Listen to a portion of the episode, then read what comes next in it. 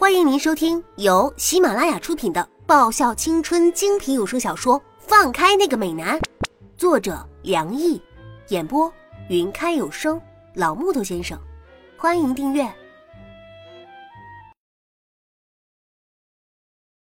第一百一十四集。蛋糕的小蚊子终于说出自己的来意。叶子，我想和你谈谈关于这些蛋糕的事情。嗯，可以啊。我淡定的点头。嘿，部长，你要不要尝试一下自己的味道？我很认真的推销自己手上那份化妆后的沈良液，补充了一句。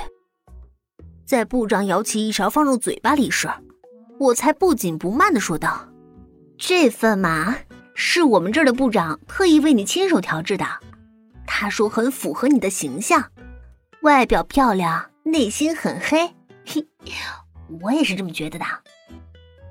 沈良一那个咀嚼的动作持续了整整一分钟，然后他面色平静的放下勺子。现在，我们可以谈谈蛋糕的事情了吗？韩之眼尖的发现，他放在桌子底下的手不易察觉握紧着，上面甚至蹦出几根青筋。行啊，成功完成部长任务的我答应的很是爽快。我在听了一通对话发表关于肖像权的宣言后，抬起头。嗯，那个，你毁容了，真的长那样吗？当然不是。沈良义自然不承认那一摊东西会是他。嗯，那这么说，我们哪里侵犯你的肖像权了？有法律规定不能使用部长你的名字的吗？在强词夺理上，部长是无法赢过我叶芝的。还是说，你是想和我们分一下利润？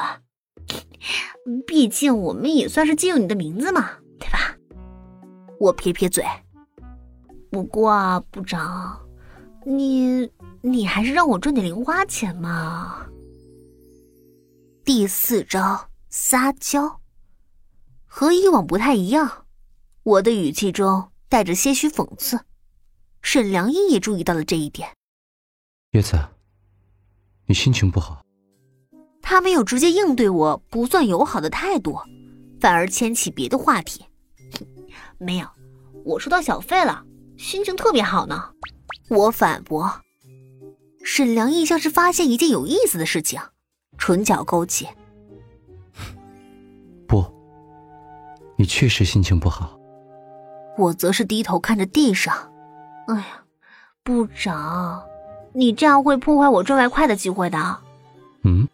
哎，我本来是想客串知心姐姐当兼职的，但是我发现我的当事人很可能会梦想成真，不再需要我的开导服务，所以我的兼职被你破坏了呗。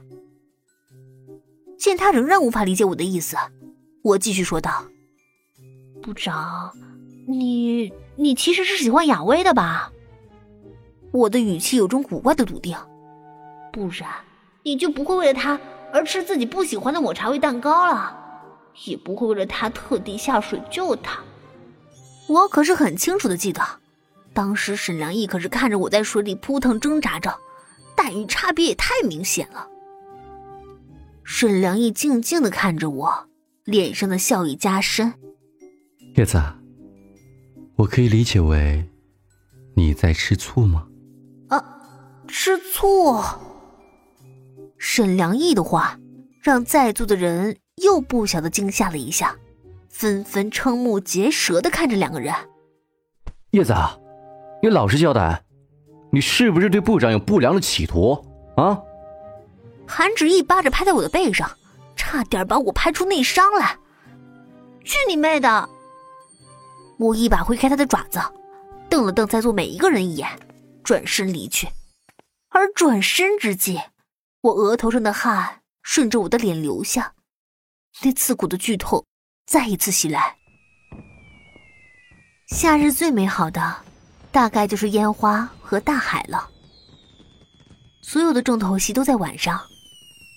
夜晚，那璀璨的烟花，还有那犹在绽放的夏樱，少女的娇羞少年的情怀，这一切的一切都构成带有传奇色彩的夜晚。但是，哎呀，但是为什么一定要穿礼服啊？我看着给我系着腰带的老妈，忍不住抱怨：“穿运动衣的话，不是更方便吗？穿这么紧身的礼服，还得穿着别扭的高跟鞋，真是感觉超不舒服的。”简直比上次穿旗袍还难受。夏天啊，当然要穿着礼服才迷人的呀。你想想看啊，穿着洋装的年轻少女，在有着皎洁月色的夜晚，在缤纷飞舞的夏阴下，邂逅了帅气的少年。老妈的声音柔缓，像是充满了憧憬一般，构织了像梦一样的场景。突然。原本梦幻的声音变得拔尖起来。你给我收腹！你最近是不是吃太多了呀？怎么胖成这个德行？一个女孩怎么可以有这么粗的腰啊？这绝对不行啊！太紧了，我快喘不过气来了，妈妈！我抗议着。我哪儿胖了？我晚饭都还没吃呢。这绝对是污蔑！我根本就没发胖，我哪儿发胖了？老妈，我是你亲生女儿，不要下手这么狠吧？勒得那么紧，还不让我吃东西，我肚子还是饿的呢。如果不是亲生的，我会管你啊！老妈系好腰带之后，顺手拿起化妆品，开始实行粉刷墙壁的工作。老妈，我我不要上演一级回忆录啊！啰嗦。老妈极度不满的翻了一个白眼，手上的动作却没有停顿下来。这你就不懂了，擦那么多粉是上了年纪的女人干的事情，年轻的呀，走的是本钱路线。叶子，准备好了吗？穿着一身深色礼服的哥哥推开房门走了进来。好了，子妍，你来看看，咱们家的小公主是不是很漂亮啊？老妈一摆手，做了个收工的姿势。叶子言看了一眼穿着浅碧色礼服的少女一眼，鬓边一朵现掐的小莲花，在灯光下显得愈发娇嫩。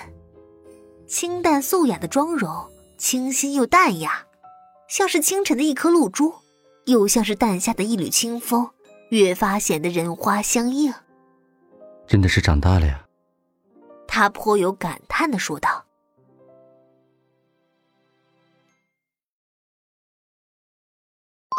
本集已播讲完毕，记得顺便订阅、评论、点赞、五星好评哦！